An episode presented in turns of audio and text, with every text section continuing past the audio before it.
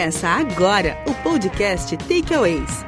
Um resumo dos principais livros e artigos de marketing e comunicação. Com o livro todo rabiscado numa mão e um microfone na outra, Cássio Politi. Eu acho que o livro que eu tô trazendo na mão aqui não vai fazer muito sentido para você. O livro é o Buyer Persona, da Adele Revela. Talvez você se pergunte, Persona? Como assim? Não era case de fracasso da Apple? Bom, ouve o podcast até o fim que você vai entender. O podcast Takeaways é produzido pela Tracto. Acesse o nosso site e se cadastre para receber aviso de novos resumos de livros. tracto.com.br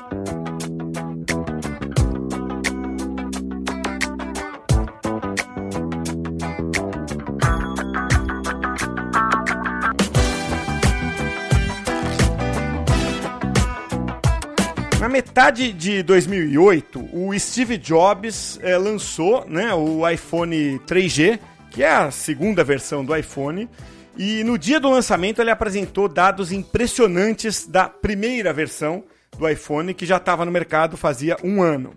E eram números realmente fortes, né? 90% de satisfação do cliente, 98% dos usuários navegando pela internet, 94% usando e-mails, 90% mandando SMS, 80% usando 10 ou mais recursos. Tudo isso parece meio óbvio hoje, tá? Mas é, quase 10 anos atrás, não, era tudo muito novo. O celular é, era mais para você falar, eventualmente para mandar a mensagem de texto e com muito esforço você usava algum recurso de internet nos aparelhos da época. Bom, um ano depois, então, veio o iPhone 3G, isso foi em junho de 2008, e o anúncio está até hoje, obviamente, no YouTube. Eu extraí é, do áudio desse, desse anúncio o momento em que o Steve Jobs fala né, dos 6 milhões de iPhones vendidos da primeira unidade e anuncia então a grande novidade que era o 3G. 6 million iPhones. So we're pretty thrilled with this. Now, we did figure out what our next challenges are. The next mountain we have to climb to go to the next level. So what are these next challenges? First of all, 3G networking, faster networking. Você percebeu aí como ele foi aplaudido com entusiasmo quando ele fala do 3G? E tinha mais uma novidade: o iPhone 3G sairia em 22 países. Bom, é aí que começa o problema.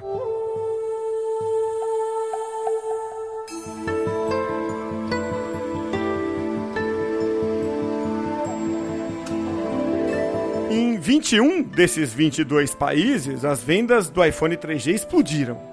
Só que no Japão, coisa foi diferente. 50 milhões de celulares tinham sido vendidos no Japão no ano anterior. Esse era o dado que a Apple tinha em mãos. E ela foi com toda a sede para aquele mercado, só que o iPhone 3G vendeu só 200 mil unidades. O principal problema é que o público japonês já estava acostumado a usar o celular para gravar e para assistir a vídeos. Isso é assim hoje no mundo todo mas essa é uma cultura que começou primeiro no Japão. Né? Se você encontrar um grupo de japoneses numa viagem, você vai ver que eles filmam o tempo inteiro. Né? É, talvez e provavelmente porque as filmadoras se tornaram muito cedo muito populares no Japão. Né? E o iPhone 3G não tinha a câmera de vídeo e por isso as vendas dele foram um grande fiasco no Japão.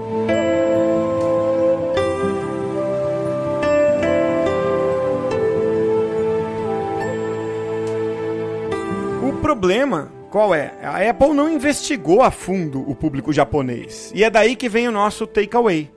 Uh, Buyer Personas tem um propósito central, que é entender comportamentos. Quando você faz como a Apple fez, de só olhar dados demográficos, falando, putz, o mercado é enorme, 50 milhões de unidades vendidas no ano passado, você não tem a informação completa. Por isso que é altamente recomendável você ter uma ferramenta, um estudo de comportamento e Buyer Personas é uma opção para isso, né? Porque você precisa entender como as pessoas agem.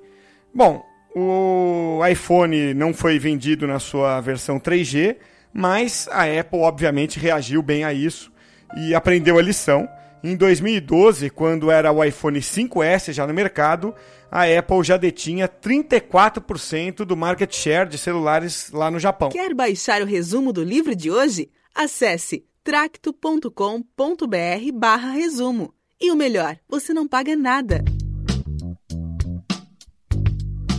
Essa história está no livro Buyer Personas, da Adele Revela. E se você entrar no takeaways.com.br barra 004, que é o número do programa, você vai ter o link para o vídeo de lançamento do iPhone 3G, para essa história sendo contada por escrito num post na Tracto, e para o download do resumo traduzido do livro Buyer Personas na Tracto. É só baixar lá e boa leitura para você. Compartilhe o podcast com seus amigos nas redes sociais. Eles também merecem conteúdo em profundidade.